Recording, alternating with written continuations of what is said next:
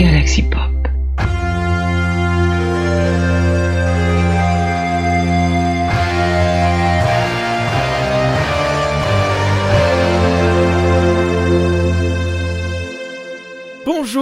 À toutes et à tous et bienvenue dans cette nouvelle émission de Star Trek Historia, de Trek Historia, pardon, euh, l'émission, le podcast euh, sur Star Trek. J'espère que vous avez passé un joyeux Noël et que vous apprêtez à passer une très bonne fin d'année.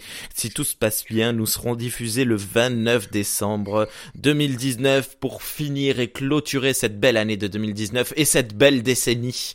2000 euh, année 2000 euh, de, de, 2010 pardon. 2019 tu vas y arriver. Ouais merci. Je suis très fatigué. J'en ai marre de cette décennie. Vivement qu'on passe à 2020 et qu'on voit les voitures volantes arriver. Bonjour Cyril. Comment vas-tu? Eh ben écoute, euh, bien, voilà, euh, pareil. Euh, je, je, viens de tilter à l'instant qu'effectivement on va changer de décennie. Ouais. T'as pas, vu tous les gens sur Twitter qui s'appellent, qui sont là Quels sont les meilleurs films de la décennie? Joker. Ouais, mais, vu ah que, mais de toute façon, vu qu'on a les récaps, tu sais, là, les récaps de fin d'année, puis les récaps de mi-année, les récaps du printemps, tu fais plus gaffe, quoi. Ah là là là. J'ai une seule hâte, c'est quand même de voir euh, popper euh, les vidéos gags, euh, euh les, meilleures vidéos de chute de la décennie. Ah. Ça c'est ça c'est ça c'est mon petit guilty pleasure. Hein. Cyril, on peut te retrouver sur Twitter, c'est at cm euh, Calejon, c a 2 l e j o n et moi je suis Rémi, vous pouvez me retrouver sur Twitter Rémi R E M I 2 le chiffre 2 la lettre D Rémi 2D. Et euh, on peut te retrouver également sur la chaîne YouTube Star Trek Historia. Normalement, vous nous écoutez probablement sur cette chaîne-là, ou alors sur ma mon podcast, pardon, euh, pour une poignée de review P1 P2R, l'un ou l'autre, c'est comme vous voulez. On vous attend et on se retrouve dessus.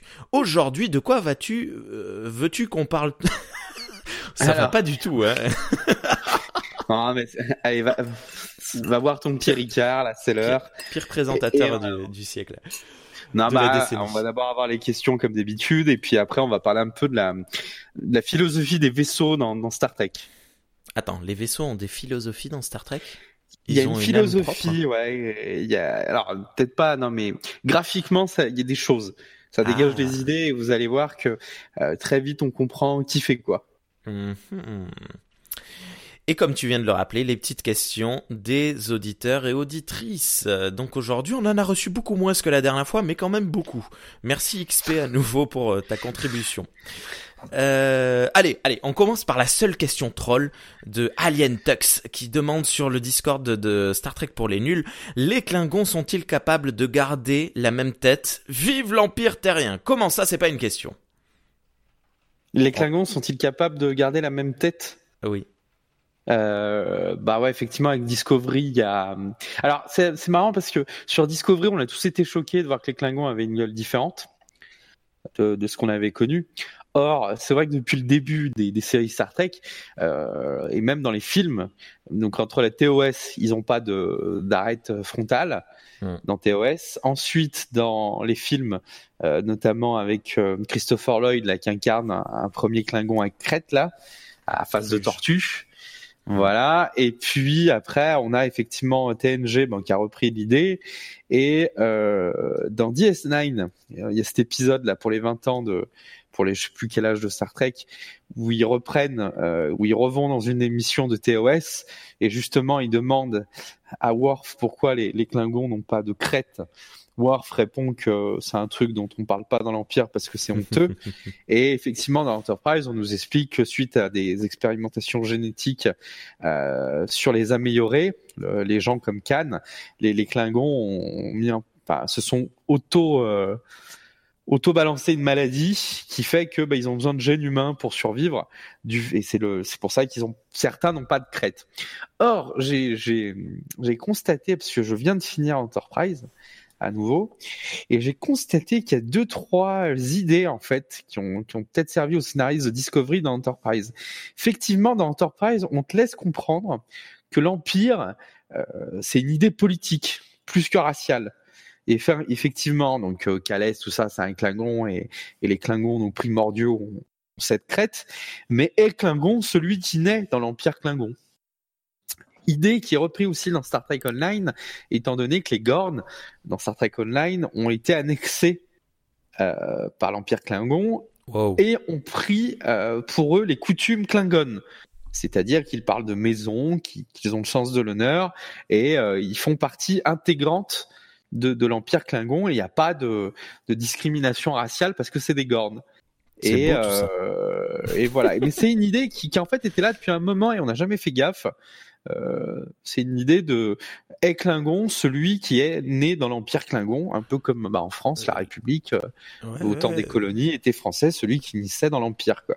Ouais, euh, ça fait très ah oui oui c'est vrai j'avais pas pensé du tout. Je j'avais pour moi l'image des de l'empire romain où était romain celui qui qui non était romain celui qui naissait à Rome.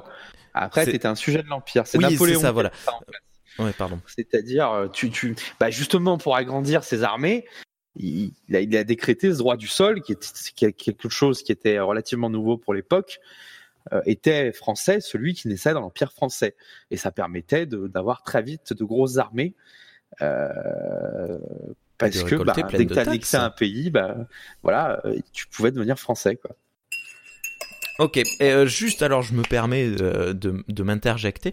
Euh, dans le film euh, de la saga originale, on voit aussi le, le, tout premier film, on voit des Klingons à Crète. Oui. Ils sont, le, le maquillage n'est pas encore parfait, donc on les a bien plongés dans le noir parce que c'était un travail en cours, je pense. Et, et voilà. Alors, Alien Tux, il pose une réelle question juste après, quand même, question de production.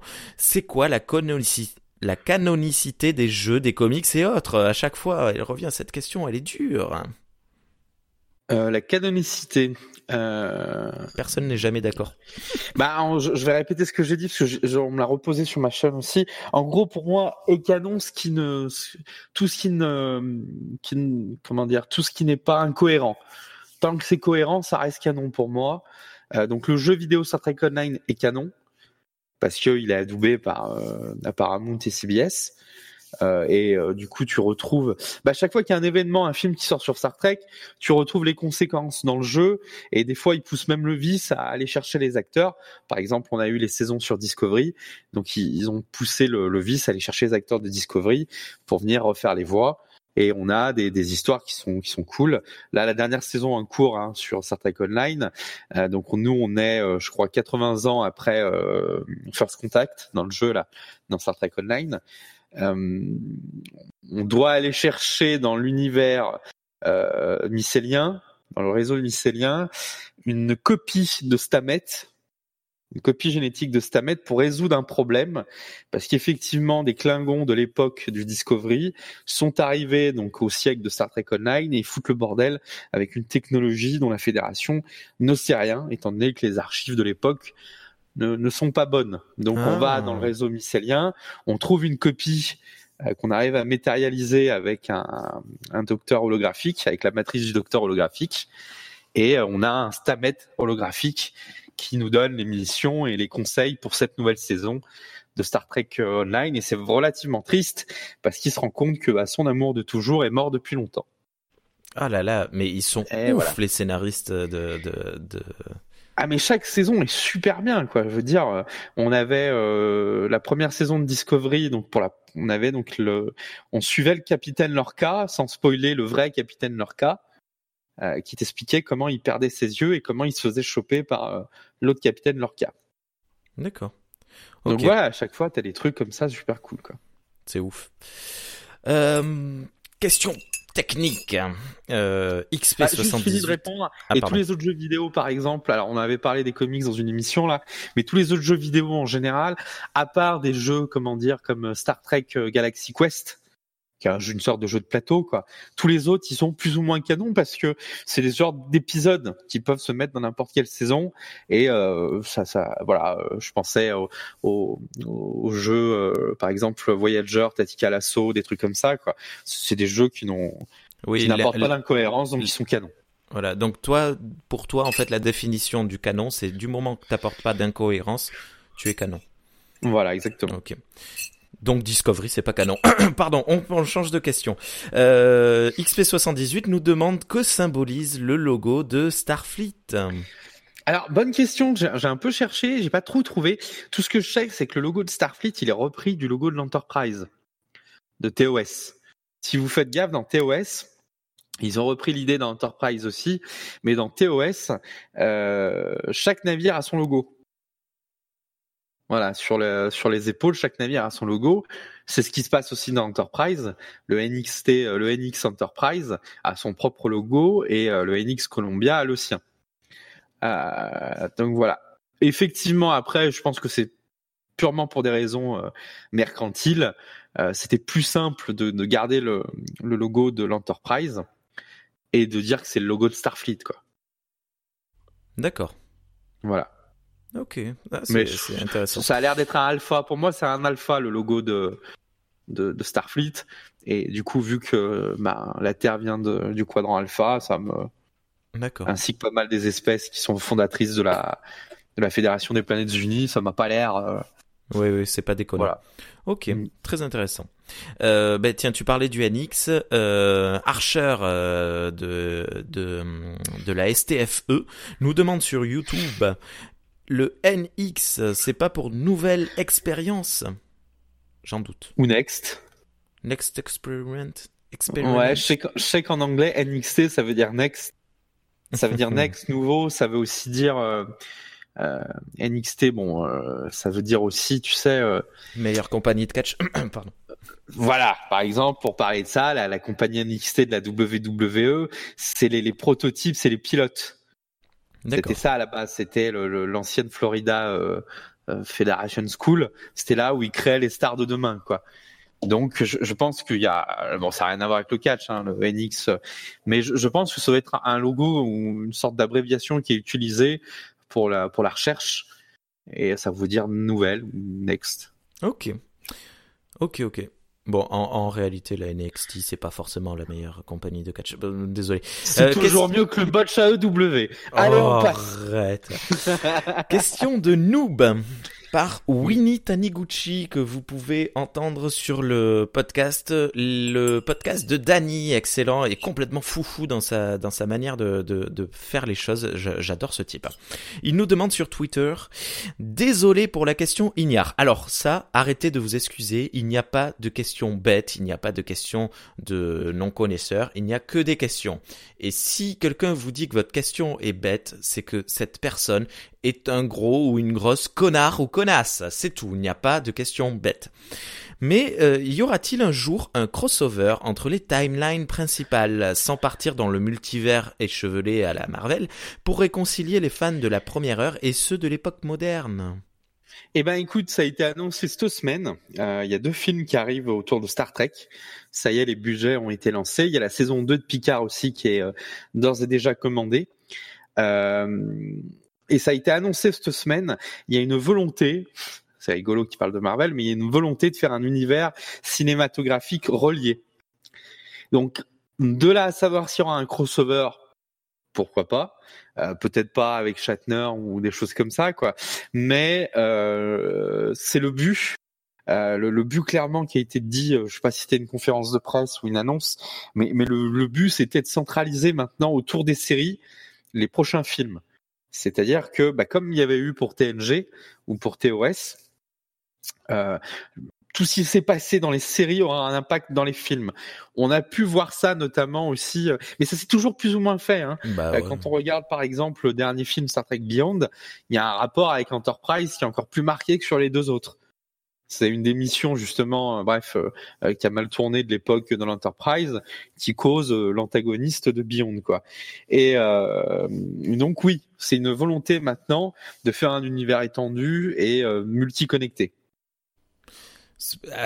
Alors, moi, comme c'était fait jusqu'à présent, je trouvais ça cool parce que voilà, hein, on est dans le même univers quand même. C'est, il faut garder de la cohérence, mais que tout se rebondisse et se répande en permanence. Euh, j'espère que ça sera pas poussé à ce point, quoi. Parce que je vois pas l'intérêt de, de, de faire euh, ça. ça ça pousse l'effet micro-univers, alors que justement avec Star Trek, t'as une galaxie entière à explorer, t'as des milliards de choses et franchement que euh, Picard ait fait un prout et que ça ait euh, de l'importance sur les aventures de, du prochain héros euh, du prochain film, ça me saule un peu. J'espère que ce sera pas poussé le vice à ce point à la Marvel justement où eh. la moindre seconde de chaque truc aura de l'importance dans le. Alors ouais, mais est-ce que c'est pas une réponse aux web-séries, aux web-films, genre Prélude to Axanar, Star Trek Journeys Est-ce que c'est pas une tentative de d'essayer de normaliser tout ce qui se fait autour de, Star Trek parce que Star Trek c'est quand même une des seules licences alors tu vois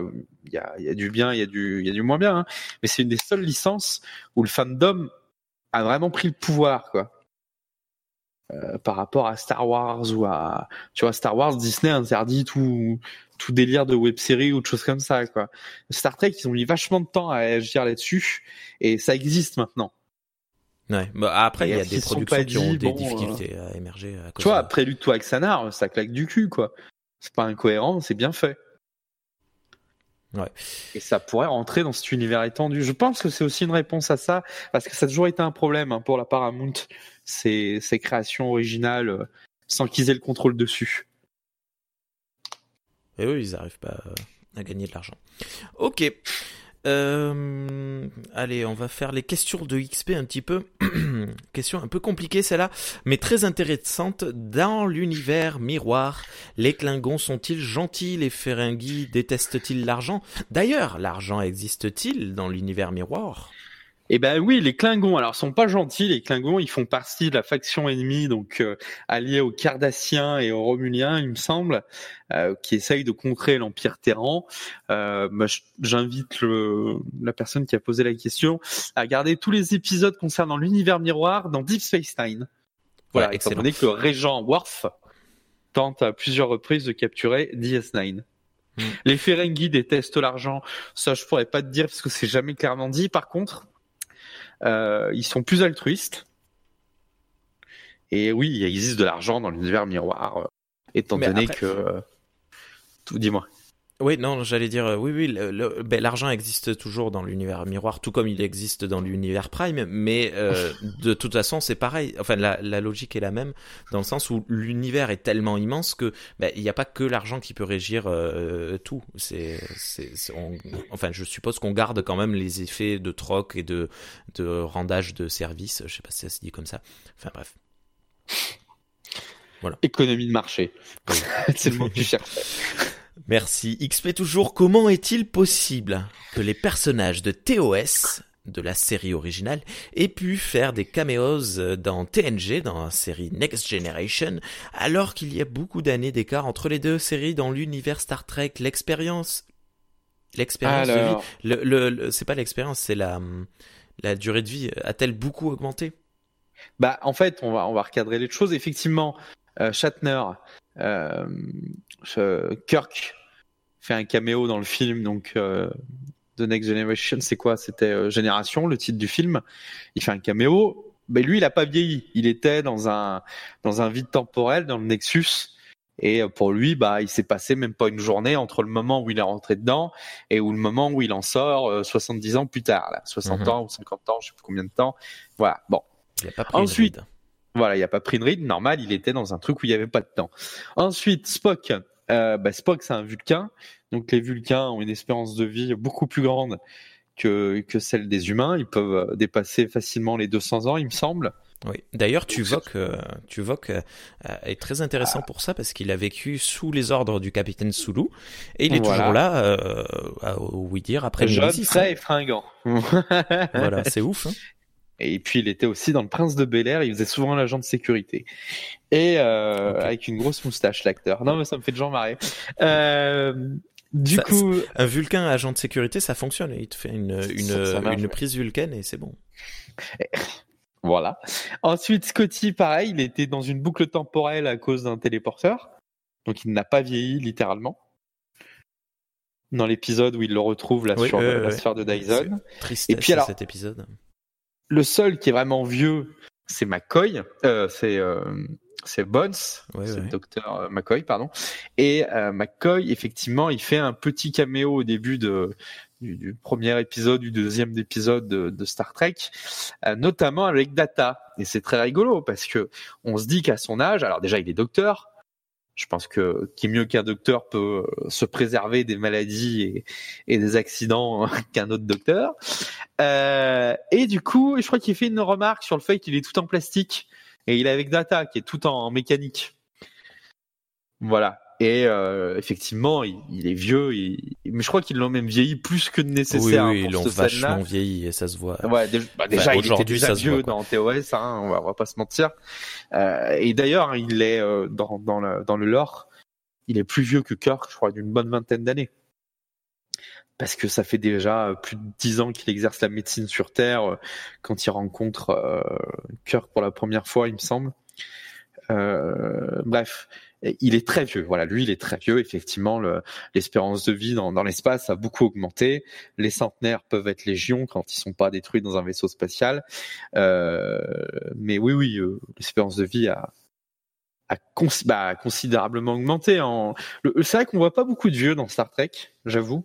quand on voit des vieux, c'est des trucs qui ont des millions d'années, quoi. Bah, mais euh, le père de, je pense au père de Cisco, qui qui, qui, Voilà, qui, est âgé mais qui, gère toujours son restaurant qui non j'ai pas de souvenir de beaucoup de vieux euh, à part des vieux mystiques euh, je sais plus. Par contre là, en parlant de vieux, alors il est pas, l'acteur n'est pas vieux du tout, euh, mais il y a un superbe euh, épisode. Je crois que c'est avec euh, Anke Frankenstein, Frankenstein euh, qui, dont le, le papa dans le l'épisode atteint les 60 ou 70 ans, je crois, et euh, d'après la culture de sa planète, il doit mourir. Et c'est c'était un magnifique épisode. Bon, c'est pas vieux, hein, 60, 70 ans, mais c'était par rapport à ça. Le, le on, on, en parle un petit peu quand même dans Star Trek. Mais c'est vrai qu'il y a très peu d'acteurs âgés. Il y a quelques amiraux qui ont bien 70 ans tapés. Et, euh, et j'ai oublié euh, comment s'appelle le, le, le doyen actuel de Star Trek qui a 104 ans euh, si je dis pas de bêtises, là, qui a fêté son anniversaire en octobre ou novembre, je crois, qui était déjà vieux dans TNG, ça fait bizarre de se dire qu'il a 104 ans, c'est assez rigolo voilà. Voilà pour la réponse. Euh, pourquoi dans les films les dirigeants de la fédération sont-ils pour certains des despotes euh, ou qui agissent contre les valeurs de Starfleet et de la fédération? Alors, je n'ai pas souvenir qu'il y ait des gros tyrans. Euh, le seul tyran dont je me rappelle, c'est sur l'épisode L'enfer sur Terre, où effectivement Starfleet, n'oublions pas que Starfleet c'est l'armée, fait un coup de force pour prendre euh, pour prendre le contrôle sur la fédération. Après, qu'il y ait des, des confrontations entre la fédération et Starfleet, c'est normal. La fédération, c'est des planètes unies, c'est un peu comme les États-Unis ou, ou l'ONU aujourd'hui, quoi. Euh, la fédération n'a pas les mêmes ambitions ou n'a pas la même politique que Starfleet. Starfleet, c'est un bras d'explorateurs et ça reste un peu un bras armé, quoi. Donc euh, ça a euh, peut-être des, des, tendances à voir le, le mal partout ou, euh, ou, sur certaines périodes à vouloir explorer outre mesure. Euh, mais la fédération en elle-même a pas les mêmes objectifs que Starfleet, quoi. Donc c'est normal qu'il y ait des confrontations. Après, je me rappelle pas de tyran, quoi. Attends, mais est-ce que hum, je, je pense, je, je, je suppute qu'il a voulu dire, euh, quand, quand, il parle des dirigeants de la fédération, je pense qu'il parlait vraiment des dirigeants de Starfleet, non? Parce qu'on a pas mal d'amiraux qui trahissent euh, Starfleet euh, à plusieurs ouais, mais ils n'ont pas le pouvoir, quoi. Je, je veux dire, ils n'ont pas de pouvoir, hormis de mettre en place des machinations politiques. Mmh. je pense par exemple au maquis et au, euh, et, justement à l'épisode L'enfer sur Terre avec l'invasion du Dominion, où effectivement ils font des choses, mais à chaque fois c'est Starfleet hein, qui fait les choses en douce. Et c'est tout le problème, quoi. C'est que Starfleet doit servir la Fédération et pas se servir elle-même. Euh, le virus euh, du Dominion, c'est Starfleet et en grande partie la section 31. Euh, je pense à quoi d'autre là? Euh, Le maquis. alors non, là tu vois le maquis, le problème du maquis, ça c'est vraiment un problème de politicien.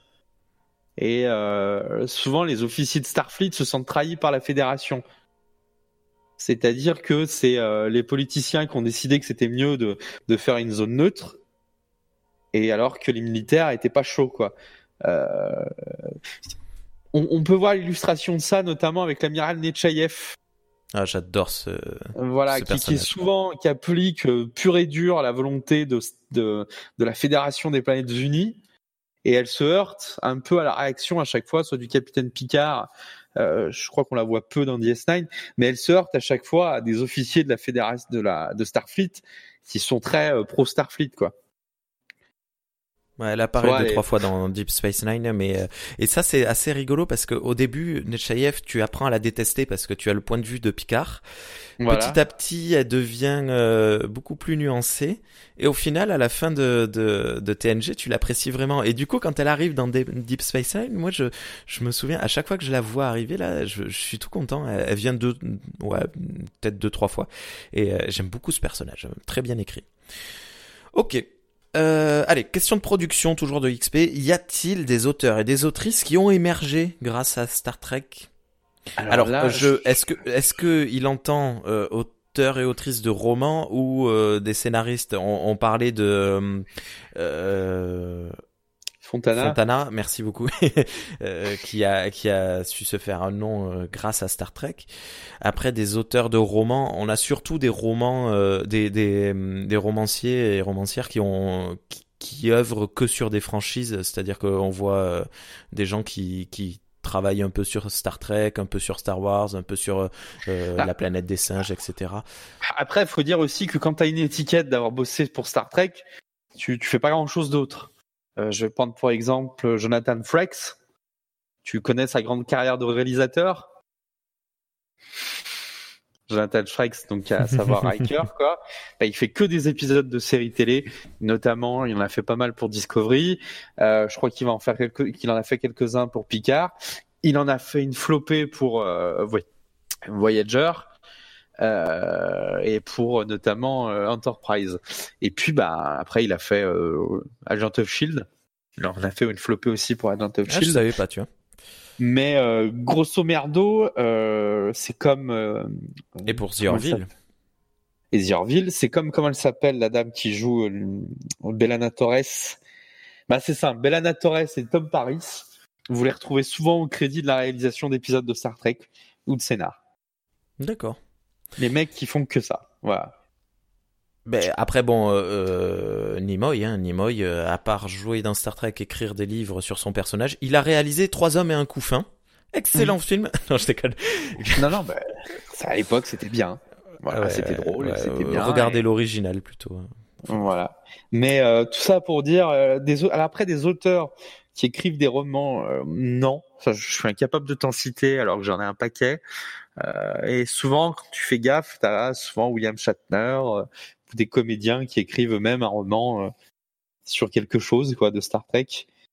Mais j'ai pas non, ça, pour répondre à la question, non, ça fait pas émerger des auteurs. Ben après, bon voilà, il y a Ronald D. de, ah oui, Dorothy Fontana. Je, je, cherche son prénom depuis tout à l'heure, désolé. voilà, toute la flopée de, de, de, scénaristes, mais en restant dans le dans leur dans leur euh, univers euh, de, de bah, Ronald tu vois, je pensais à l'autre là, comment il s'appelle, Ira. Ira. Euh, ouais, complètement fifou ce type. Ouais, je sais qu'il a fait d'autres choses, mais je suis incapable de, te le dire. mais ouais, Ronald Dimon, ouais, c'est le seul exemple qui sort tout de suite de de la prod. Enfin, en termes de scénario et d'écriture, quoi. Voilà. Ouais. Allez. Question suivante. Y a-t-il beaucoup de points communs? Ah y a-t-il beaucoup de points communs entre Star Trek et la planète des singes? Et si oui, pourquoi? Mais oui. À part la guerre nucléaire, je vois pas. Oh, arrête, arrête, arrête. Il y a, euh, d'un point de vue de, production, on croise des milliers ah. de, d'acteurs, pas des milliers, mais beaucoup d'acteurs qui ont joué euh, soit dans les films, soit dans les séries, que ce soit dans les films ou dans les séries de, de, de Star Trek ou de La planète des singes. Marc Lenard, notamment Marc Lenard. Euh, bref, ils ont tous, euh, voilà, ils se sont tous croisés. D'un point de vue de, de, de production, euh, tous les auteurs, tous les, les, ça y est, j'ai oublié. John Chambers, le maquilleur des, des oreilles de, de Spock, c'est aussi celui qui a créé les, les maquillages de de la planète des singes. D'ailleurs, vous avez une super capsule audio de pourquoi Star Trek c'est génial faite par le docteur Zaius, autopromo. Qui, rappelle ça. voilà, mais parce que ben, c'était une époque, c'est une époque de production. voilà, les lorsque les séries euh, Star Trek sont arrivées, ben, les premiers films Planète des singes sont arrivés, et lorsque les séries euh, Planète des singes sont arrivées, la série pardon Planète des singes est arrivée, ben, les premiers films Star Trek sont arrivés. Donc, enfin voilà, tout cela se croise et se s'entremêle, euh, c'est normal, ouais, c'est pas étonnant. Tout comme je suis sûr, j'ai pas réfléchi à la question, mais je suis sûr qu'il y a des des auteurs qui ont joué, qui ont travaillé sur Star Wars et Star Trek également. Euh, Kyle Reese qui revient avec une question sur Discord. Alors, combien connaît-on de types de technologies de téléportation et d'hyper exponentielle? Ah oui, d'accord. Euh, je, je, comprenais pas le sens de la question. Ah, mais autant qu'il y a d'espèces. Euh, ouais, après, de ce que j'ai compris, il y a les mêmes bases. C'est-à-dire, parce que moi, ça m'a toujours surpris qu'un ingénieur terrien euh, arrive à comprendre comment marche un vaisseau d'un pop qu'ils ont, qu'ils ont repéré il y a 10 minutes. Euh, notamment Trip. Le mec, il a l'archéologie du, il a la préhistoire du moteur à distorsion et à chaque fois qu'il va sur un vaisseau, il aide les autres à réparer le leur, quoi, tu vois. Donc je pense qu'il doit y avoir des bases communes quand même. Ben, euh, c'est le langage universel mathématique. Oui, oui, Et puis euh, cette technologie, tu sais, ouais, c'est ce que je dis, quoi. C'est le langage. Bah, je suis pas sûr. C'est plutôt de l'ingénierie parce que il est pas plus dessus de trip, hein, quand même. Hein. Ça, c'est un enfin, c'est pas, c'est un MacGyver, mais avec ses mains, pas avec sa tête. oh, t'es dur. Euh... Question non, attends, suivante. Je suis dur. À chaque fois qu'il voit une femelle, il faut qu'il s'accouple. Ah. Et à chaque fois, on ah lui bah dit c'est pas, c'est une mauvaise idée, quoi. Ah, de suite. Et, euh, à tel point qu'il en devient euh, papa. Et enceinte, voilà.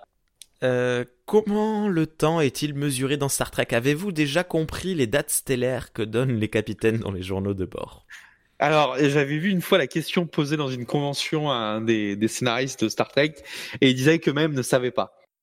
Et qu'en gros, il, s'appliquait à mettre des dates supérieures les unes aux autres, quoi.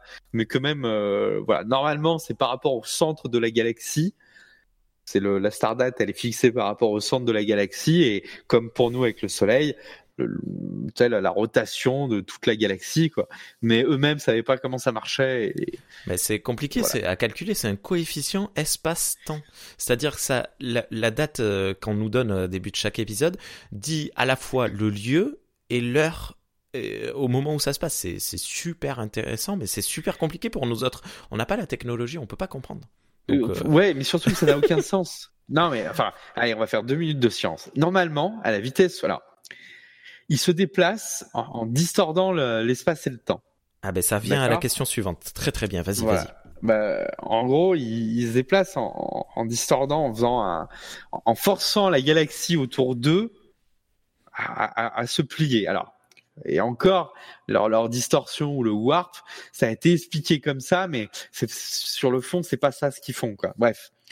Néanmoins, il y a ce problème, tu sais, là, des jumeaux d'Einstein, ou quand toi, tu, tu, si tu mettais deux jumeaux, un sur Terre et un dans une, dans un vaisseau spatial qui allait aussi vite que la lumière, le, le jumeau sur Terre vieillirait, et euh, par exemple pendant 20 ans, et euh, le, le jumeau dans qui, qui, voyagerait à la vitesse de la lumière aurait pas pris une année, lui, tu vois. Hmm. Bon. le temps est relatif. Or, il y a un problème, c'est qu'à chaque fois qu'ils se voient entre eux ou machin, euh, ils se disent pas putain t'as pris 10 ans toi. Non bah non. ça, voilà. Il y a un autre truc aussi qui est assez fra frappadingue, c'est qu'ils arrivent à se parler. Ils sont à l'autre bout de la galaxie, à part pour Voyager, mais des fois ils sont à des centaines d'années-lumière de la Terre et ils arrivent à se parler comme nous sur Skype, quoi, tranquillou. Il y a un peu de latence, mais faut pas abuser non plus, quoi. Voilà. Donc tout ça, ça vient du subespace. Alors ils, mettent tout ça pêle-mêle dans le subespace, mais effectivement, Star Trek, ça se veut un peu de la de la hard faille. Mais là-dessus, sur les déplacements, bah, scénaristiquement, tu peux pas faire un truc comme ça. Tu peux pas faire Interstellar à chaque épisode parce que tu pourrais pas te créer dans jeux politiques, tu pourrais pas euh, euh, en créer dans jeux sociaux. Euh, genre par exemple le problème des Bajorans, bah le temps qu'on y arrive, ils auraient déjà ils étaient déjà morts depuis mille ans, quoi, tu vois. Donc, tu peux pas créer des choses comme ça. Bon, mais c'est ce que j'ai oublié comment on appelle ça en termes de quand tu es un spectateur, c'est une la suspension d'incrédulité? Voilà, voilà, c'est ça. C'est-à-dire que t'arrêtes de réfléchir à ça parce que si tu commences à réfléchir à ça, bah, l'histoire est plus possible, quoi. Voilà. D'où la question suivante. Comment peut-il y avoir un calendrier unique dans la fédération malgré les distances, les révolutions différentes des planètes alors que nous, nous ne Pardon, alors que nous ne sommes pas tous sur le même fuseau horaire sur Terre, les distances se mesurant en allées et lumière, laisse-moi parler, chaque voyage, chaque voyage devrait être des voyages temporels avec des paradoxes, ne croyez-vous pas? Par exemple, être arrivé avant d'être parti, ou bien revenir des milliers d'années après être parti, comme dans la planète des singes, par exemple. On parle beaucoup de la planète des singes en ce moment. Hmm. Ouais, je, je, crois qu'il y a un lobbyiste parmi nous qui, qui mmh. travaille beaucoup. Euh, juste une chose, voilà, c'est là où j'allais te couper. Euh, il y a juste quelque chose, par contre, qui a commencé à être mis en place euh, depuis DS9 tout doucement. Mais euh, c'est vrai que je l'ai plus vu dans Discovery. Tu sais, c'est le rythme circadien, bref, le rythme biologique. Et effectivement, plusieurs fois, il était précisé que, par exemple, l'Enterprise tourne euh, sur du 24 heures. Mais par exemple, une journée sur DS9 fait 26 heures. Oui, c'est vrai, c'est vrai, ils le disent à un moment. Voilà. Et du coup, effectivement, il y a peut-être une fine adaptation entre les stations et euh, les vaisseaux. Et euh, je pense notamment aux, espèces qui sont pas forcément, euh, bon, on n'en a pas trop vu à part dans Discovery, mais aux espèces un peu comme dans The Orville, euh, gélatineuses ou ou ces conneries comme ça, euh, qui ont eux un cycle de vie différent et, euh, et il faut que le, reste du vaisseau s'adapte quoi. Mais c'est du pain béni pour moi, tu me donnes les, les, liens entre les questions, bravo. Comment les différentes espèces, c'est toujours XP qui demande ça, comment les différentes espèces pardon, extraterrestres peuvent-elles se côtoyer dans les vaisseaux malgré leurs différentes morphologies, physiologies et cultures? D'autant que toutes les planètes ne peuvent pas toutes avoir la même atmosphère, alors comment se fait-il qu'ils respirent tous de l'oxygène? Alors, bah, on a le pote de, on a eu plusieurs épisodes comme ça, euh, dont certains très maladroits qui essayaient de parler de l'handicap et, et qui ont été très nuls là-dessus. Mais on a notamment le pote bleu là de Wesley Crusher, là le cadet aussi là qui respire un, une sorte de ouais. d'azote chelou. Donc il a un petit appareil de respiration. Après, on en a vu plein euh, différents. Bah, ils ont il y a des hommes poissons à un moment. Voilà, ils ont des prothèses, ils ont des, des outils qui leur permettent de de bah, d'être tout à fait normal. On a on avait cette dame là avec la tu sais euh, l'épisode sur DS9 avec cette euh, chercheuse dont qui était sur une planète sans gravité et qui bah elle était obligée d'être tout le temps en fauteuil roulant quand elle était sur une gravité euh, euh faite pour les terriens. Après ben alors surtout avec Terra Nord euh, c'est compliqué parce que je sais pas si t'as remarqué mais il y a des même un humain euh, lambda qui qui qui a des problèmes pour se déplacer peut pas être sur Deep Space Nine parce que ben, c'est des portiques en cercle avec une marche à chaque euh, à chaque passage et il y a des marches partout partout partout partout dans Space Nine. un ancien truc pour pour miner des, des astéroïdes hein. c'était ah pas fait pour... Hein. mais euh, par contre le, vrai problème que pose cette question et après là on est sur des, des questions de production effectivement la fédération c'est pas censé être 80% d'humains et 20% d'extraterrestres et Starfleet aussi ça devrait être euh, il devrait pas y avoir de minorité de majorité Or, tous les vaisseaux spatiaux sont conçus pour des humanoïdes, d'autant plus pour des humanoïdes humains. Voilà, c'est juste l'anthropocentrisme de Star Trek euh, eh au grand jour, quoi. Ouais, mais ça aussi, une fois de plus, c'est question de production. Tu peux pas, voilà. tu peux pas mettre. Euh, Dans le dessin animé euh, TOS, il y en avait plus, ouais. ouais J'adore. Et j'ai encore regardé hier soir euh, l'épisode Jihad avec toutes ces espèces différentes, notamment les hommes aigles. Là, je sais pas, je sais plus comment ça s'appelle. Oui. Je, je, j'adore, j'adore, j'adore. On veut plus de Harex. Rien à voir. Alien Tux nous redemande sur Discord question sur la biologie et le temps en peine de prison pour un même crime est-elle adaptée à la race ou à l'espèce du condamné? Question que je me pose pour chaque univers de SF ou de fantasy. 20 euh, ans de prison pour un humain, c'est pas la même chose que pour un vulcain. Alors, euh, je crois que c'est dans, dans, Star Trek, il y a très peu de prisons. Euh, je veux dire, à chaque fois qu'on qu'on va dans une prison de la fédération, c'est pour aller en chercher un mec et qu'il fasse pas sa peine. Donc je crois pas qu'il croit beaucoup à la prison dans Star Trek. Tom Paris, c'est à toi qu'on s'adresse. Euh, ouais, il y a Tom Paris, il, me semblait qu'il y a quelqu'un d'autre aussi. Euh, bref, Euh, ça, je pourrais pas, on pourrait pas répondre parce qu'il n'y a pas vraiment de cas là-dessus. Effectivement, on peut se poser la question déjà est-ce que c'est un citoyen de la fédération? Si oui, effectivement, bah tout le monde a la même peine. Que tu vives de 100 ans ou 20 ans, euh, ça change pas grand-chose. Hmm. En tout cas, j'ai pas l'impression que ça soit pris en compte. Et euh, quand j'ai lu la question, je me suis posé la question First euh, qui est une série qui commence avec des prisonniers sur un vaisseau prison. Euh, et il me semble que vu qu'ils ont des espérances de vie différentes, ils ont des peines un peu plus différentes par rapport à leurs crimes. Après, c'est rigolo parce que c'est quand même un comment dire, le, le, peuple qui les a emprisonnés, là, ces prisonniers, c'est un peuple fasciste. Et ça m'a fait marrer de me dire que des fascistes prenaient en compte cette, cette notion plus qu'une fédération utopiste. Quoi. Et, et, vu que c'était euh, un camp de labeur, non, euh, la prison euh, dans, dans Farscape, non? Non, non, c'est une prison, c'est pas ah, un camp de labeur. Ah, j'ai un mauvais souvenir, je me souviens plus. Parce que j'allais dire, c'est normal, au contraire, pour des, des fascistes, de, tu, tu, tu prends en compte l'espérance de vie de, de, de ta force de travail. il, il, me semble que c'est un transport de prisonniers. Ouais, le ah. vaisseau, c'est un transporteur de prisonniers, mais euh, et qu'il y en avait un, le, costaud, lui, vu qu'il était costaud, il était euh, condamné à une peine de travaux forcés. Et euh, la prêtresse, elle était condamnée à autre chose, je sais plus quoi, mais c'était adapté euh, à leur morphologie, à leur espérance de vie. Ouais. Hmm. Très très bonne série Farscape, on le dit à chaque fois, mais on va continuer de le dire. Il euh, y a un livre, alors je ne l'ai pas lu, peut-être que tu l'as lu, mais je pense que tu en aurais parlé, euh, Le droit selon Star Trek, qui est, oui, je qui est en français qui est accessible, facilement, très facilement trouvable. Euh, Peut-être qu'il y a la réponse dedans, je ne l'ai pas lu, je suis désolé. Eh ben, j'en ai trois exemplaires qui m'ont été offerts par l'auteur j'ai toujours pas lu et j'ai très honte. Oh. Voilà. Les trois par l'auteur, eh, putain. On pourrait le faire gagner un jeu concours, hein. Pardon. Bah ouais, faut, faut juste que je remette la main dessus. C'est encore peut-être dans certains cartons que j'ai pas déballé, mais ouais. J'espère que tu ne nous écoutes pas, auteur de, du Non mais je lui ai déjà dit, à chaque fois il me croise et je lui dis, mais j'ai toujours pas lu. Alors, tiens, je t'en offre un quatrième. voilà. C'est quelqu'un qui, c'est un, comment on appelle ça? Un bâtonnier, je crois. Un quoi? Un bâtonnier, un, un, un gars du barreau. Ah! Qui a écrit le livre. C'est un vrai, un vrai docteur en, en droit. C'est chiant, je me souviens plus. J'ai vu plein de vidéos, enfin plein, plusieurs vidéos. Euh, on le retrouve sur des forums. Euh, de... Et, euh... Ah merde. Après, il se base de toute façon sur ce qui a été, enfin, de ce que j'avais discuté avec lui. Il s'est basé pour faire son travail sur les, par exemple, les, vidéos de cours martial ou les vidéos de droit style directive première ou des choses comme ça, quoi.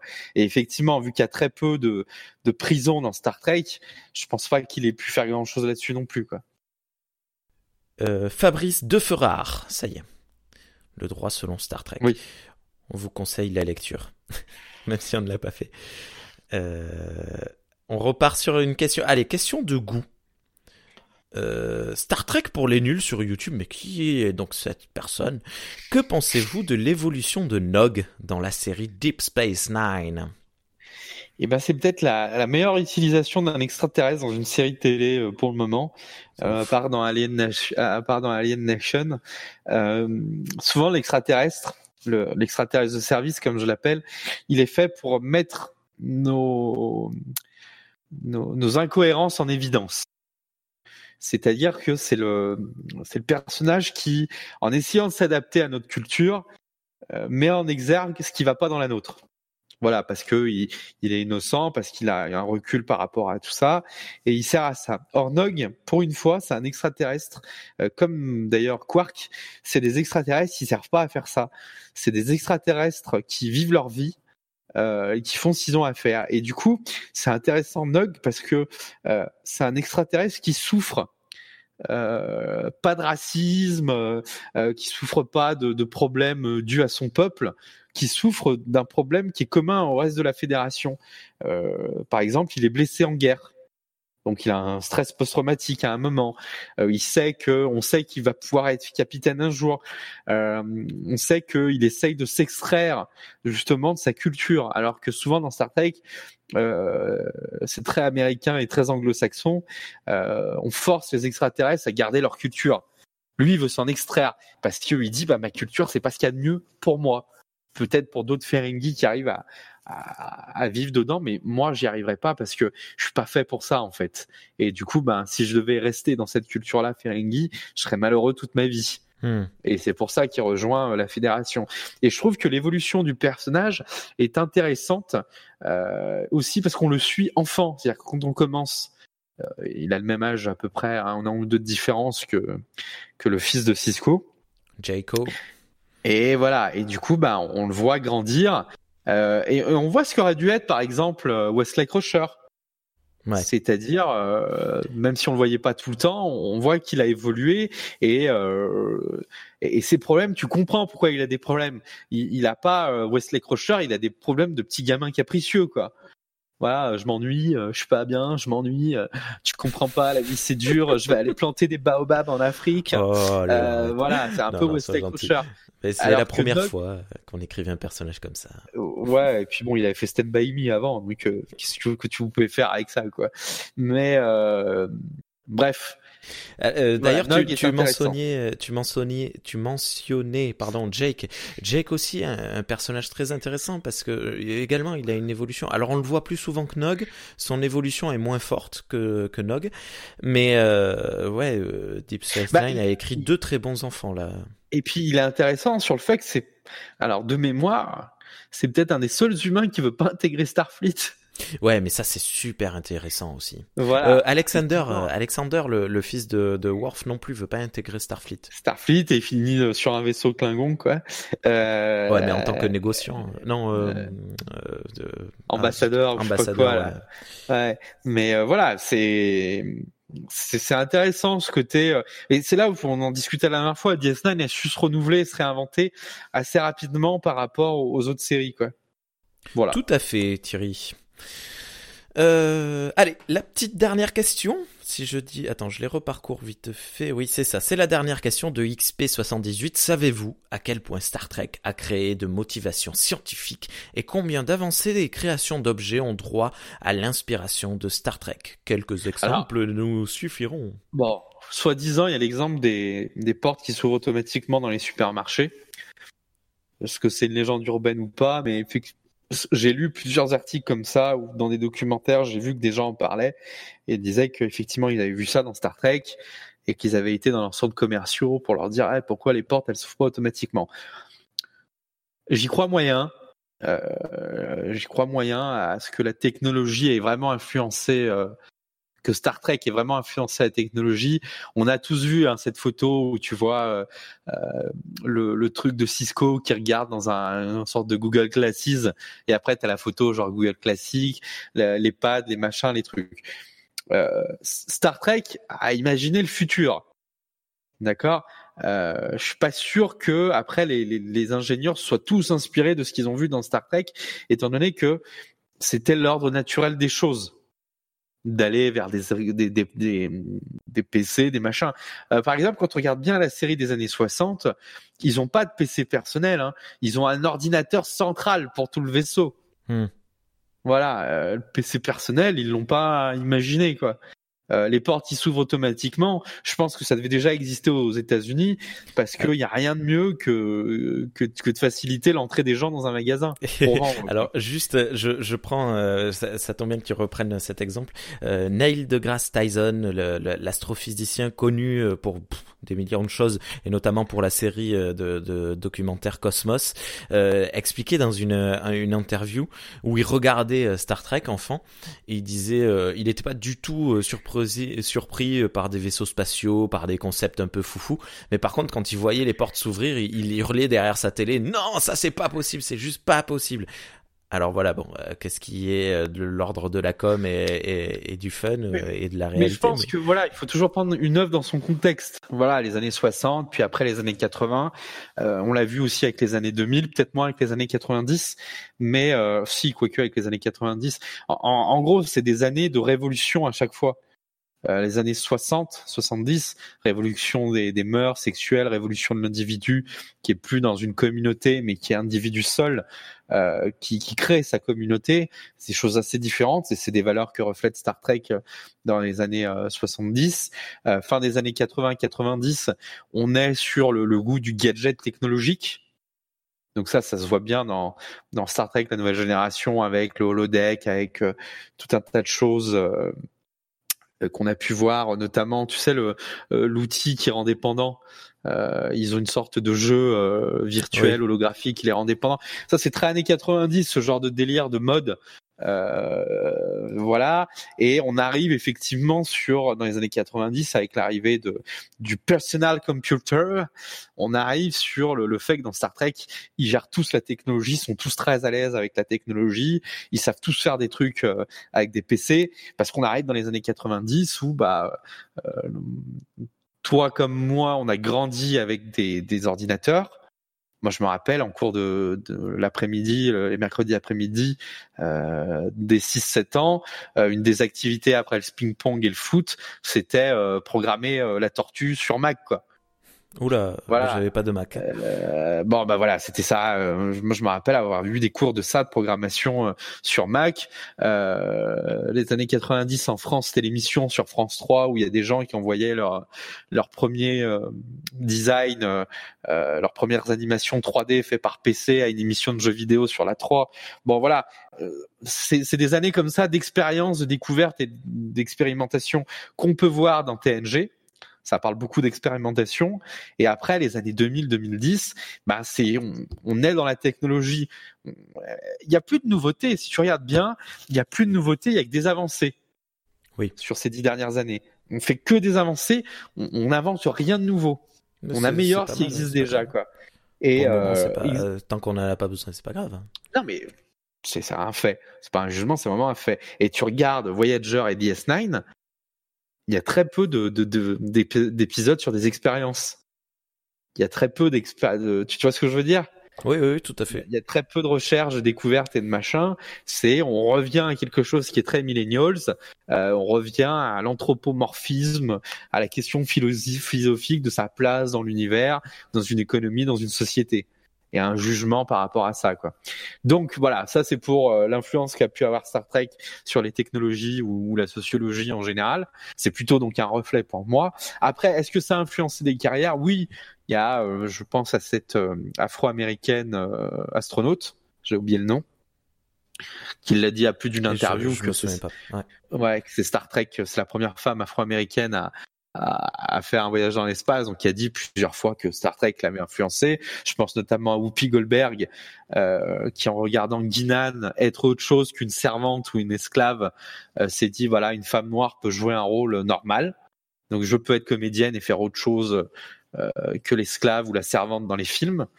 Euh, je pense euh, notamment à ce prince arabe fan de Star Trek qui a fait des pieds et des mains euh, pour intégrer le casting sur un ou deux épisodes et qui après, bah, effectivement, a fait en sorte euh, d'influencer les jeunes dans son pays à, aller vers les sciences. Euh, Neil deGrasse Tyson. voilà, je pense à, l'auteur de Community aussi qui qui dans Star Trek a été une révélation pour lui et ça se sent dans tout ce qu'il fait quoi. Euh, Après, euh, dès qu'on voit des reportages sur la NASA ou des trucs euh, comme ça, on a les, les mots Star Trek qui reviennent parce que la personne interviewée a forcément le, le et, puis c'est très américain. Hein. Attention, hein, c'est très américain. Oui, c'est vrai ça. C'est nous en France quand tu demandes déjà bah tiens si on te met on demandait à Thomas Pesquet, je crois que sur aucun des trucs il, il a fait des références à ça. Hein sur la science-fiction, des machins comme ça, sur aucune interview que j'ai pu lire ou entendre de lui, il parle de la SF. Hein. Mais en même temps, nos questions, euh, est-ce que les journalistes qui l'interviewent, euh, je j'ai pas vu beaucoup d'interviews, de, est-ce que quelqu'un va lui dire euh, comment ça vous est venu bah, Si je le croise un, jour, je lui demanderai. Après, je sais que Florence Porcel, il me semble que Florence Porcel lui a posé la question, ou du moins les, les gens qui produisent String Theory ont, pu le voir et de leurs échanges, j'ai jamais entendu parler de science-fiction, alors que c'est des gens qui, en bouffent de la science-fiction. Hein. Donc euh... non, mais je pense que c'est très américain et que nous, franco-français, on est toujours très, euh, euh, on est toujours très dédaigneux par rapport à l'impact de la science-fiction, par rapport à, à, comment ça peut influencer nos vies. Voilà, c'est toujours du, du, dédain ou ou alors c'est considéré comme euh, des sciences sociales, quoi donc pas accessible au plus grand nombre. Alors qu'aux États-Unis, ils n'ont pas ce complexe-là. Voilà pour les questions. Ok, mais merci beaucoup Cyril pour euh, ces réponses à ces questions. Et merci... Ça va, on a fait une heure, une heure, ça va. merci à toutes et à tous. N'hésitez pas, continuez d'envoyer des questions. Nous, ça nous fait plaisir, on aime ça. Et, euh, et voilà. Cyril. Bah aujourd'hui, je voulais vous parler un peu de la, la, philosophie des vaisseaux. Donc, on va essayer de pas être long. Euh, euh, Star Trek c'est, je sais pas si vous avez remarqué, mais c'est souvent un peu binaire comme série. T'as les gentils explorateurs euh, face aux méchants belliqueux expansionnistes. Et notamment, si vous faites attention, Star Trek, c'est fait aussi pour être vu sans le son. Alors, pourquoi je vous dis ça? Si je vous dis les vaisseaux de la Fédération, vous me parlez tous de cette soucoupe volante avec les nacelles derrière. Voilà. Et vous pourriez me dire, bah c'est bizarre, euh, voilà. Je ne parle pas de la conception du vaisseau. Pourquoi est-ce que Roddenberry a imaginé ça avec ses équipes à l'époque euh, Il y a certaines logiques, on pourrait en parler dans un dans un autre podcast, mais la philosophie de, de ce vaisseau-là, déjà euh, l'idée de la soucoupe, c'est assez rigolo parce qu'on est dans les années Roosevelt quand sort Star Trek, il y a eu déjà ce, ce problème de la zone 51, il y a eu pas mal de gens qui disent voir des soucoupes volantes et là le mec il te sort une soucoupe volante dans l'espace avec euh, ce qui ressemble à, une fusée euh, euh, avec deux pots d'échappement. Et Star Trek, c'est ça, c'est-à-dire que tous les vaisseaux de la Fédération sont ronds, sont des soucoupes. C'est fait pour parler aux gens en disant voilà, on est dans l'espace, la soucoupe volante, tout ça. Et puis ils sont ronds parce que les explorateurs, comment dire, ben, c'est la Fédération des planètes unies. Donc qu'est-ce qui est plus fédérateur qu'une table ronde? On a par exemple euh, le roi Arthur. Euh, tout ce qui est rond, c'est l'égalité. Tout ce qui est rond, c'est euh, c'est pas menaçant. C'est-à-dire un bouclier, c'est rond, c'est fait pour se protéger. Mais à part Captain America, tu mets pas des grands coups de tatane à coups de bouclier aux gens, quoi. Donc tout ce qui est rond dans Star Trek en général, c'est des gens qui n'ont pas d'intention mauvaise. Euh, ils ont même poussé le concept des fois un peu plus loin dans Star Trek avec ces vaisseaux vitaux qui sont carrément des sphères. Voilà, des sphères avec le, petit réacteur derrière. Quoi. Euh, tu m'arrêtes quand tu veux hein, si tu as des questions. Pas du tout, Jean, j'écoute, je suis. ah, tu, es, tu, tu, es, Moi, les vaisseaux, euh, les, je, dois, je dois avouer que j'ai mis très longtemps avant de me rendre compte que ben en fait c'est dans le quand j'ai regardé le, le, premier film de la série originale euh, que j'ai compris à quel point les vaisseaux avaient de l'importance dans le cœur des fans de Star Trek. Au début, je, je, voyais des vaisseaux spatiaux, et puis c'est quand j'ai vu un film qui dure deux heures et, sur lequel t'as trois quarts d'heure de, de plan de, du, même vaisseau, je me suis dit il y a quelque chose qui se passe autour des vaisseaux. Et je, moi, ça m'est passé mais complètement à côté. Donc j'adore euh, vous entendre les passionnés. Euh, donc vas-y, ah. vas-y, je t'écoute. Et, et, du coup voilà, donc on est sur ça. Donc dans Star Trek, la plupart des vaisseaux ont des formes arrondies, notamment ceux de la Fédération, ont des formes arrondies, des formes douces et des choses qui ne sont pas intrusif. Euh, et c'est pas anodin. Je, je, alors est-ce que ça a été fait exprès ou pas, mais c'est pas anodin parce que comme je vous disais, le cercle, c'est ce qu'il y a de plus fédérateur. Euh, on met les gens dans un cercle, on se réunit autour d'un cercle. Enfin, le, le cercle, c'est une figure géométrique qui est aussi le, qui est aussi la perfection, qui est aussi plein de choses. Voilà. Donc c'est pas anodin. Or, euh, vous allez me dire, bah, les vaisseaux des antagonistes, ils sont comment? Bah, Il y a deux types de vaisseaux de, des antagonistes. Il y a les vaisseaux dits phalliques, ce que moi j'appelle phalliques. C'est des vaisseaux qui sont souvent en triangle, donc qui ont une forme comme ça un peu euh, euh pénétrante. Et c'est vraiment pas, je, fais exprès d'utiliser ce mot un peu, un peu phallique, enfin carrément le mot phallique. c'est des vaisseaux qui sont agressifs, qui ont des lignes droites. Et tout de suite, quand on regarde par exemple les vaisseaux Klingon, euh, ils ont des lignes droites, ils ont des lignes euh, dangereuses. On sent que bah, ils sont pas là pour explorer, ils sont pas là pour promouvoir l'égalité, ils sont pas là pour promouvoir euh, euh, le, le, fédéralisme, ils sont là pour agresser. On va prendre les vaisseaux cardassiens, c'est pareil, c'est des flèches. Euh, Les vaisseaux romuliens, alors les vaisseaux romuliens, c'est un cas à part, on en parlera après, mais ils ont aussi des lignes. Très intéressant ils ont des lignes agressives et quand ils n'ont pas de lignes agressives, notamment sur les premiers vaisseaux qu'on a pu voir dans TOS, ils ont des dessins agressifs. Et cette idée de dessin agressif sur la coque, il y a un aigle qui est qui est dessiné sur la, coque du vaisseau romulien dans les premiers épisodes. Et puis donc l'idée de l'oiseau revient plusieurs fois, notamment dans les appellations de, des vaisseaux. Mais quand, par exemple, sur les vaisseaux de l'univers miroir dans, dans Star Trek, les vaisseaux de la Fédération de l'univers miroir ont tous des dessins agressifs aussi. Ils ont des épées dessinées sur la coque, ils ont des voilà des choses qui sont là pour faire peur, pour inspirer la terreur euh, aux gens qui regarderaient par un hublot, pour ceux qui ont des hublots sur leur vaisseau. euh, oui, on avait parlé de ça. voilà. Et ils ont des couleurs sombres, ils ont des couleurs euh, agressives, quoi. Euh, pareil, la couleur des vaisseaux dans Star Trek, c'est blanc, gris, gris clair les vaisseaux des méchants, c'est vert foncé, euh, c'est rouge, c'est très sombre pour se cacher, pour être agressif, ou quand c'est visuellement comme les vaisseaux des Kazon ou des euh, Cardassiens, c'est de l'orange, c'est du feu, c'est des vaisseaux de guerre. Voilà. Euh, ça, c'est intéressant dans Star Trek parce que tout de suite, tu peux arrêter le son et comprendre qui est le gentil, qui est le méchant grâce à ça. Et ça, j'ai trouvé ça assez formidable. Euh, voilà. J'ai parlé effectivement des vaisseaux romuliens, qui sont plus des vaisseaux théâtre, des vaisseaux géants, par exemple euh, le, le Direx des, des Romuliens, là, le vaisseau qui est l'équivalent du classe Galaxy, c'est carrément un oiseau géant. Ouais. Voilà, c'est un oiseau géant et un oiseau de proie géant qui est là pour t'agresser. Euh, alors que les vaisseaux de guerre euh, euh Klingon, c'est vraiment, on a l'impression de voir ces vieux navires de la Seconde Guerre mondiale voilà, des frégates, des, porte-avions, des choses comme ça. Euh, notez que dans Star Trek, et ça c'est intéressant, pendant longtemps, il n'y a pas eu de vaisseau individuel de guerre. Il n'y a pas eu de chasseurs. Pendant très longtemps, c'était des vaisseaux navires, donc des équipages qui s'affrontaient. Et c'est assez nouveau euh, qu'on ait introduit des vaisseaux euh, des petits vaisseaux une place des de guerre. ouais, des Vipers.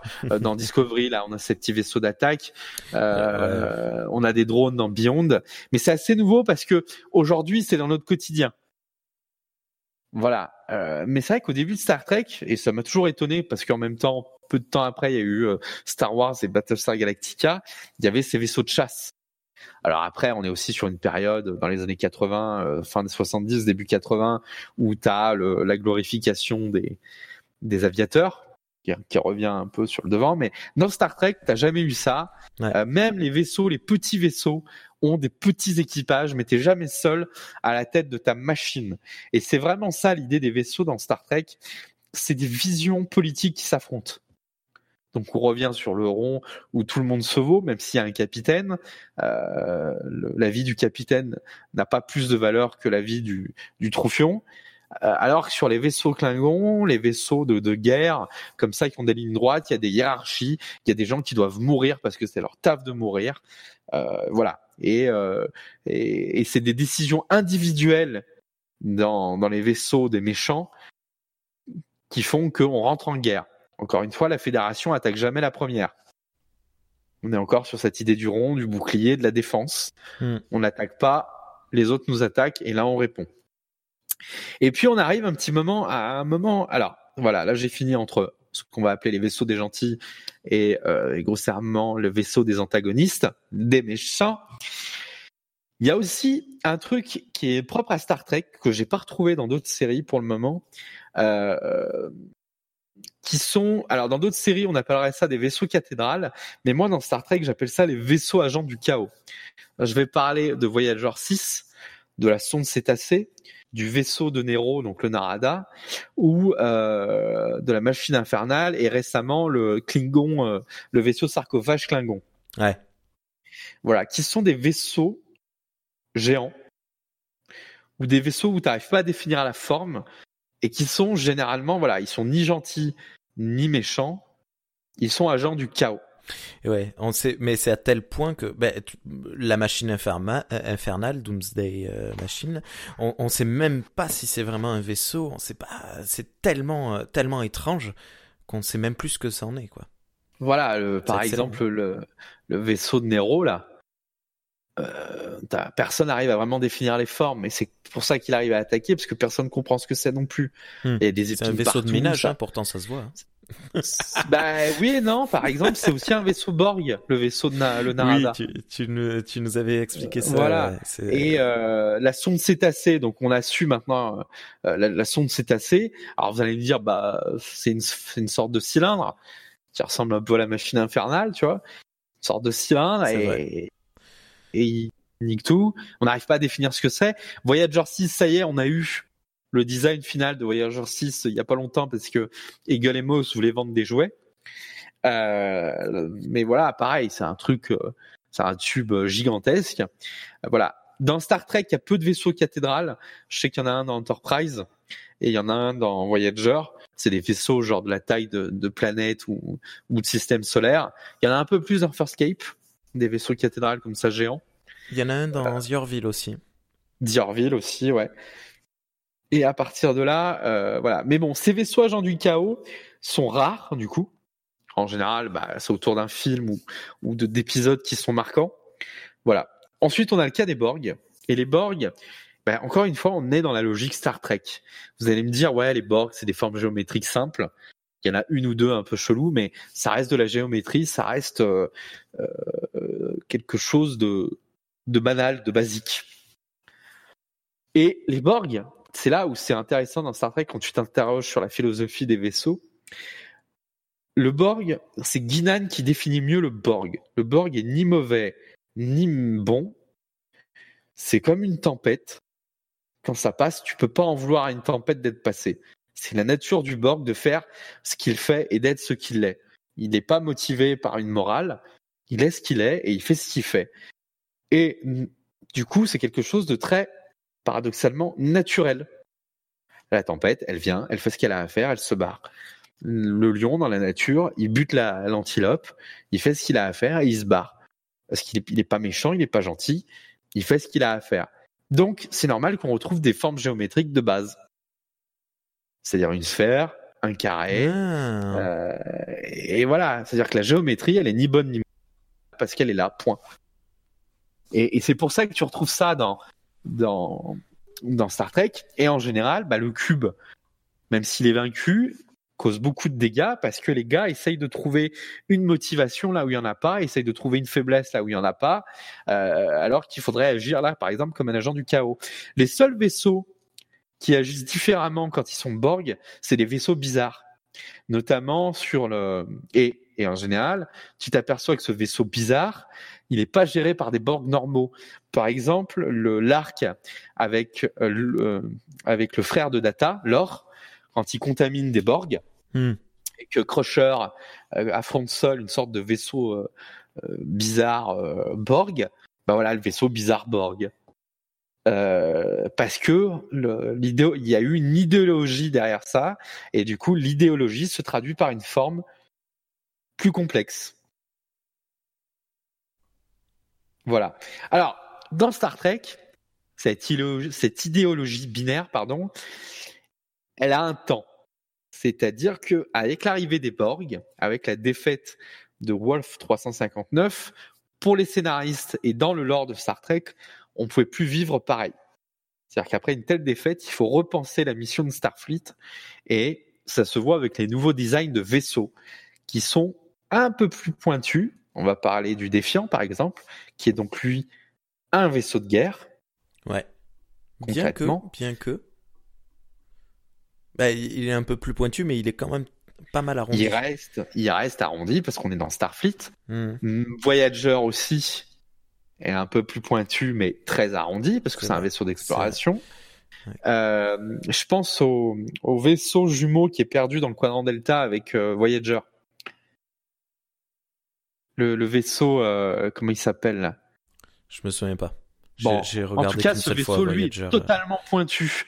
C'est ça qui est rigolo, c'est que ce vaisseau est totalement pointu et ça représente bien le, la, pas la déviance, mais la, problématique que se pose la fédération sur est-ce que maintenant il faut penser à survivre ou continuer à explorer.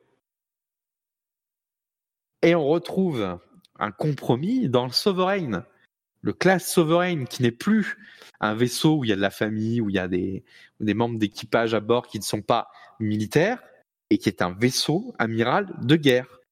le Sovereign, même si sa première mission est l'exploration, c'est un cuirassé lourd. Alors dans le jeu Star Trek Online, il est classé comme ça, hein, un cruiserweight, euh, euh, j'ai un cuirassé, voilà, voilà, cruiserweight. j'ai oublié le, le terme, c'est cruiserweight, donc un lourd, un vaisseau lourd de guerre pour répondre à la construction de vaisseaux de guerre lourds. Et notamment, la problématique s'est posée dans DS9 quand tu vois le, bon, il y a la bataille avec le Dominion, mais le les nouvelles classes de vaisseaux Klingon qui sont lourds aussi et qui sont faits pour faire de gros dégâts assez rapidement. Les, euh, c'est pas les D7, j'ai oublié, là, il a le nom d'un, Klingon. Euh, voilà. Donc, cette logique, elle change. On a aussi les classes Bellerophonte qui commencent à faire leur apparition à la fin de DS9. Donc c'est un mix en fait entre le, le Voyager et le classe Galaxy. Donc des vaisseaux beaucoup plus profilés pour être, bon tu me diras c'est con ça, mais pour être plus rapide et plus offensive. oui, pour donner une, une, image de rapidité et d'offensive. Voilà, et surtout d'agressivité quoi. Donc on en arrive à ça tout doucement dans Star Trek et on l'a bien vu dans les nouveaux épisodes, euh, par exemple dans, dans le Star Trek, euh, c'était quoi Darkness, avec l'USS Vengeance, un vaisseau gigantesque aux, traits durs, même s'il y avait un cercle, euh, il reste que c'était des traits durs, c'était un cercle un peu brisé avec des lignes droites. Hmm. Et puis on a vu aussi ça dans dans Discovery, avec le Discovery, donc qui était un design original, une reprise, d'accord, mais qui reste un vaisseau très anguleux, oui. Ouais, très anguleux de recherche militaire. Hmm. Voilà, et euh, c'est assez marrant de voir ça. Après, de l'autre côté, on a des vaisseaux. Euh, alors, euh, voilà, enfin, on va pas rentrer dans, dans, le design des autres vaisseaux au cas par cas, mais voilà, l'idée c'est ça dans Star Trek. C'est-à-dire quand t'es un gentil, t'as un vaisseau en forme de soucoupe volante, et quand t'es un méchant, t'as un vaisseau en forme de rectangle. Ou de triangle. Ou de triangle. Pour et, là, bon, c'est toujours, on revient sur toujours ces mêmes trucs, un peu de psychanalyse de bazar, quoi. Mais voilà, on a des, choses qui sont plus maternelles du côté de la fédération, qui sont plus générateurs de vie, euh, et des choses qui sont plus intrusifs, plus masculins du côté des, des antagonistes. Voilà, c'est tout pour ma dissertation. Et alors, j'ai une petite question. Est-ce que tu te souviens de deux designs de vaisseaux? Un, c'est dans la série Enterprise, les pollueurs, là, ceux qui, ceux qui balancent des déchets toxiques. C'est dans Voyager. C'est dans Voyager, c'est pas dans Enterprise? T'as les mecs, là, les malons. Ah, ah oui, non, c'est dans Voyager, oui, oui, c'est vrai, c'est vrai. Les malons, euh, leurs vaisseaux sont tout ronds, pleins de rondeurs, et ils font des proutes. Et ils font des proutes, mais ils sont, en fait, ils ressemblent beaucoup au, tu sais, au, euh, je sais pas, je sais pas si ça va parler, mais euh, vous avez déjà vu la vallée de Fézin à Lyon? Ron Poulenc Non, ça vous parle pas? On, a en fait sur euh, une dizaine de kilomètres que des entreprises de, de pétrole à Fézin, c'est à côté de Lyon, et c'est en allant vers Vienne. Donc voilà. Et quand tu passes déjà sur ce, ce tronçon de même pas 10 kilomètres, ça flingue. Tu sens que c'est de la pétrochimie. Et c'est assez rigolo quand ils passent la nuit t'as l'impression d'être dans Star Trek. Euh, notamment, le, tu sais, les, les scènes de Star Trek euh, dans le film de 2009 où ils construisent l'Enterprise. Ah ouais, d'accord. Parce que tu passes donc par l'autoroute, l'autoroute passe au milieu un peu de la, la, cité pétrochimique, et tu as plein de, de trucs au-dessus de l'autoroute, de, de sortes de pipeline et de, de, de, plein de choses que tu n'arrives pas à définir. Et quand tu passes la nuit, pour des raisons de sécurité, tout ça est allumé, il y a des lumières partout, quoi. Et, euh, et ça m'a et à chaque fois donc tout ça pour te dire que arrivé à un moment tu as toutes ces sphères de d'essence stockées et ça ressemble beaucoup au vaisseau Malon. D'accord. Voilà. Euh, je pense que ça vient de là parce qu'ils ont aussi des grosses entreprises de pétrochimie euh, aux États-Unis quoi. Ouais. Ouais, voilà. d'accord. C'est euh, plus un design logique que euh, que imagé. Ouais, tiens, je suis en train de penser à un vaisseau qu'on voit notamment dans Voyager, tu m'y as fait penser, un vaisseau Enix, le Prometheus, qui se divise en trois. Pour avoir un vecteur, pour être, euh, bah, c'est un de mes vaisseaux préférés. Euh, il se divise en trois. Et tu vois, c'est bien la logique de Starfleet maintenant. Lui, c'est carrément une flèche, hein, le Prometheus, et il peut se diviser en trois petites flèches en mode attaque. Tu, vois, tu sens qu'il y a eu dans Star Trek une idée. Et je sais pas, si tu te rappelles encore dans Voyager. Et là, je pense que on voit la logique du truc. Euh, dans Voyager, tu as deux fois l'occasion de voir des vaisseaux du futur de la Fédération. Un, quand t'as l'extraterrestre, t'as un extraterrestre qui est capable de parler toutes les langues et d'extrapoler toutes les civilisations et qui veut se venger du Voyager pour avoir notamment pactisé avec les Borg. Ce qui a détruit sa planète. Donc il leur fait un vaisseau et le vaisseau, pareil, c'est une sorte de flèche en, en 3D, avec des toutes petites nacelles sur les côtés. Ouais. Voilà, il leur fait un vaisseau de. Il extrapole ce que sera la fédération. Et quand il voit le général Braxton, tu sais, le mec qui vient du 32e siècle, le vaisseau du général Braxton, c'est pareil, c'est une sorte de, de trident. D'accord. Je me souviens voilà. très bien même. Et Mais même euh, l'Enterprise J était très euh, très agressif. Et très et très agressif, ouais avec une grosse nacelle, une grosse secoupe en triangle, enfin, un peu ronde, mais euh, ovale, on va dire, et de toutes petites nacelles. C'est fou parce que en fait, quelque part, euh, le futur, euh, donc notre futur Star Trek, c'est un univers utopique, mais le futur de Star Trek est complètement dystopique. c'est la guerre. Dystopique, c'est affreux. Donc en bah, fait, euh, les Ronald D. Moore et autres euh, Braden Braga avaient des, une vision assez pessimiste de. de... Euh, on, a, on, a, souvent fait la, la, comparaison entre Andromeda en disant qu'Andromeda, c'est ce que peut devenir la fédération si la fédération existe 10 000 ans, quoi. C'est-à-dire une république. Or, les vaisseaux d'Andromeda sont des vaisseaux de maintien de l'ordre. D'accord. J'ai pas regardé Andromeda, ah, juste le générique de début qui avait l'air super cool, c'est tout. En gros, dans Andromeda, on t'explique qu'il y a une république galactique qui existe depuis 10 000 ans. Or, cette république galactique, notamment à cause de son créateur, ressemble beaucoup à la Fédération. Et les vaisseaux d'Andromeda sont tous les mêmes, il n'y en a aucun de différent. Ils sont tous sur, sur le même modèle. Et c'est des, des vaisseaux donc en triangle, pareil, mais de maintien de l'ordre c'est-à-dire que c'est des euh, gardiens de la paix, quoi. Le, héros, c'est un capitaine gardien de la paix. D'accord. Voilà. Et, euh, c'est là où tu te dis qu'effectivement, quand tu vois ces vaisseaux un peu triangulaires, tu dis que la fédération, bon, dans, dans 10 000 ans, si elle a toute la galaxie à gérer, ça sera plus une fédération du maintien de l'ordre. Et euh, effectivement, pour répondre à des, des empires comme le, les Borg ou euh, le Dominion, s'il faut répondre, pour leur faire voir que, ou les Toliens, ou dans Star Trek il a, comment on appelle ça, là, les, les, ah, Cisco les a combattus dans le lore, on, dit plus d'une fois. Bon, je donnerai le nom, mais en gros, il y a une espèce de, genre de rhinocéros balèze. Voilà, dans Star Trek Online, tu as quatre, quatre, grandes puissances. Les Borg, le Dominion, euh, les Votes, avec leur vaisseau cathédrale, là, et les Tsinkadi là, voilà les Tsinkadi ou les Tsinkadi qui ont pareil un, espace euh, et les Toliens, voilà. Les Toliens euh, ont un design, le design même des Toliens est hyper agressif. Et super agressif, quoi, voilà. Euh, et clairement, c'est une force de, de maintien de l'ordre, un peu comme l'ONU, et pareil, une force de dissuasion, quoi. Ok.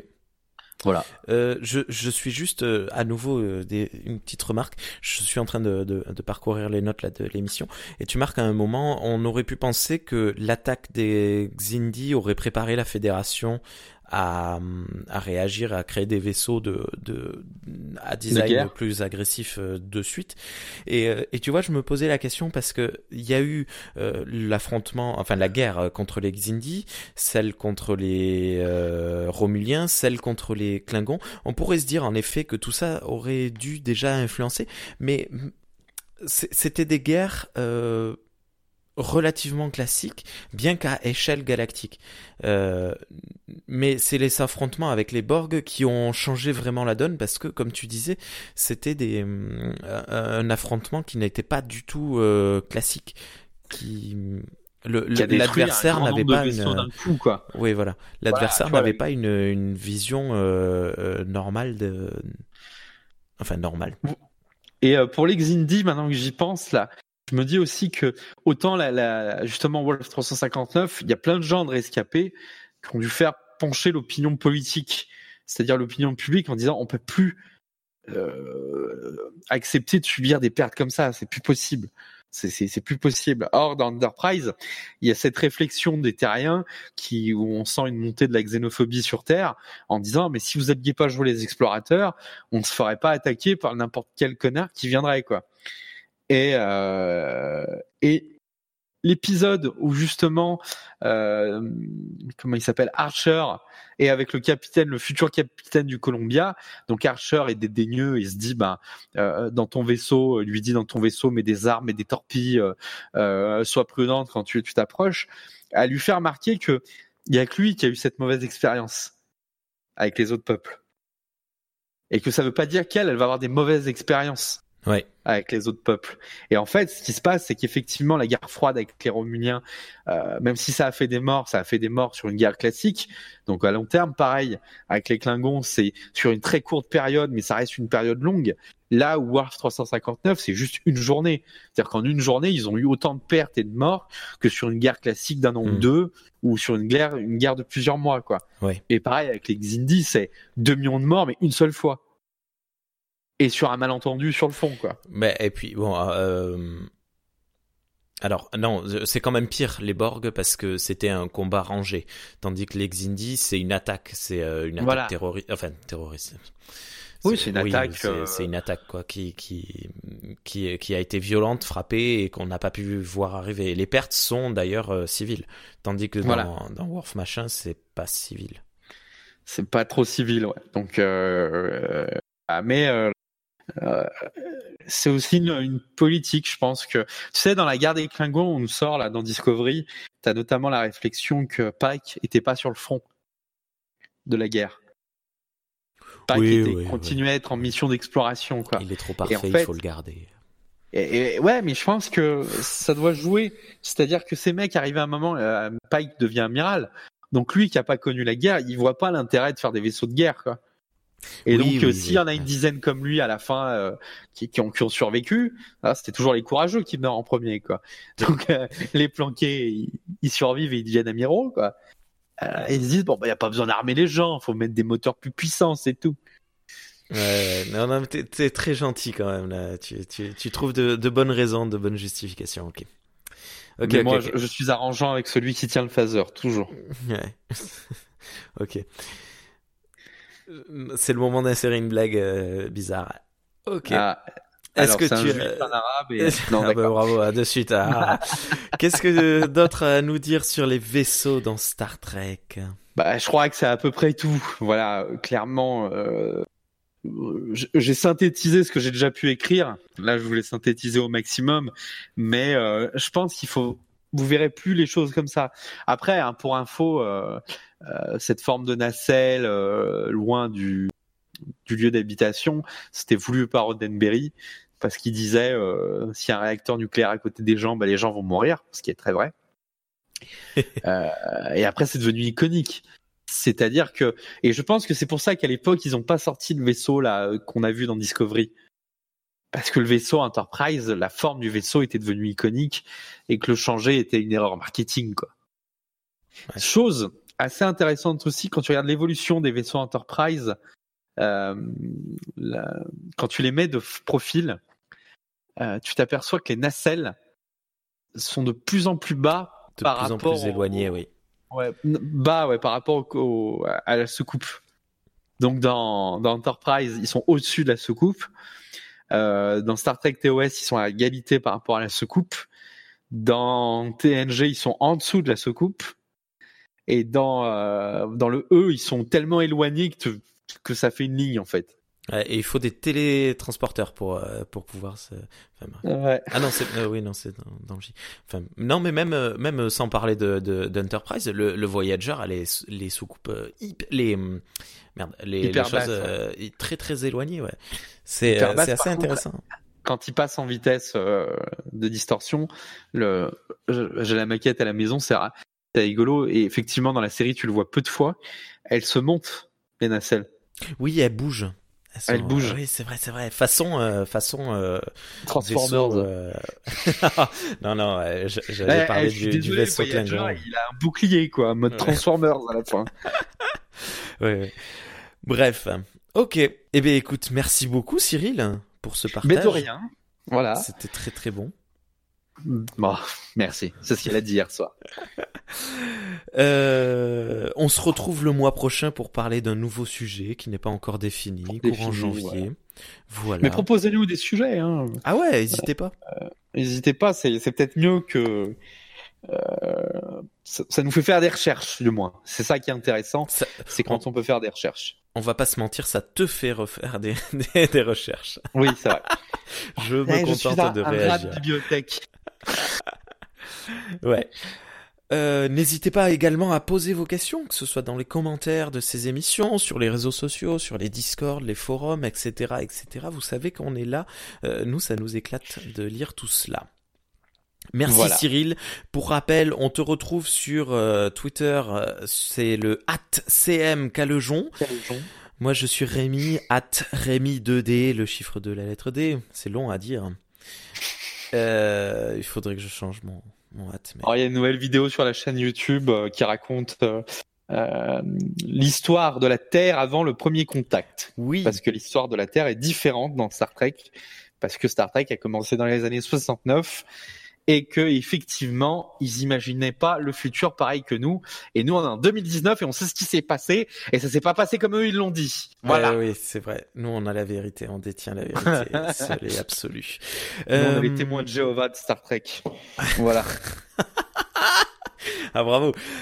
Euh, allez c'est l'heure de terminer cette émission. Est-ce qu'on instaure euh, la blague de l'émission? Ou est-ce qu'on l'instaure pas Parce que en fait, tu vois, j'ai oublié de t'en parler, mais j'avais une proposition à te faire. J'ai un dossier blague, d'accord, avec quelques blagues d'avance. Mais j'ai aussi un dossier citation et je me disais ça pourrait être sympa. On fait la blague de l'émission et puis la citation de l'émission. Eh ben vas-y, je te. Allez. Pour info, cette semaine, j'ai réussi à classer une citation de Star Trek dans un projet marketing pour le Portugal. J'étais content. Oh bravo. Ah, c'était la phrase Spock, euh, une infinité de, de, diversité pour une infinité de, de possibilités. Ah, lydique. Magnifique, bravo. Voilà. Ça, c'est trop cool quand on arrive à en caler comme ça. Ah, mais moi, c'est mon jeu, je, je, je, je, classe des trucs geeks partout. Et ça me fait marrer. Ça me fait marrer. Et surtout que je travaille pour une compagnie actuellement qui a été fondée à San Francisco. Oh. Et, et le gars, quand il m'a dit le nom de la compagnie, j'ai cru que c'était une blague. Ça s'appelle Captain. Oh là là. voilà, ça m'a fait rire. C'est super cool. Allez, la blague de, l'émission. Euh, dis-moi Cyril, que dit, que dit un Rasta qui n'a plus de quoi fumer? Ah, tu me l'avais dit en plus. Mais c'est quoi cette musique de merde? Voilà. C'est quoi cette musique de merde? C'est pas mal. C'est pas mal. Allez, et pour terminer, la petite citation. Euh, Est-ce que ça te dérange si c'est pas une citation de Star Trek? C'est juste pas du tout. J'ai une citation de Stephen King à faire et je, je sais jamais où la caler et je la trouve magnifique. Donc Stephen King nous dit dans Anatomie de l'horreur, pour les yeux d'un enfant, le vert d'une pelouse est de la couleur d'un émeraude. Le bleu du ciel hivernal est aussi violent qu'un pic à glace. Le blanc d'une neige fraîchement tombée est une décharge d'énergie onirique. Et le noir est plus noir. Beaucoup plus noir. J'adore. Magnifique citation. Bonne journée à toutes et à tous. À très bientôt. Au revoir. Ah, bye bye.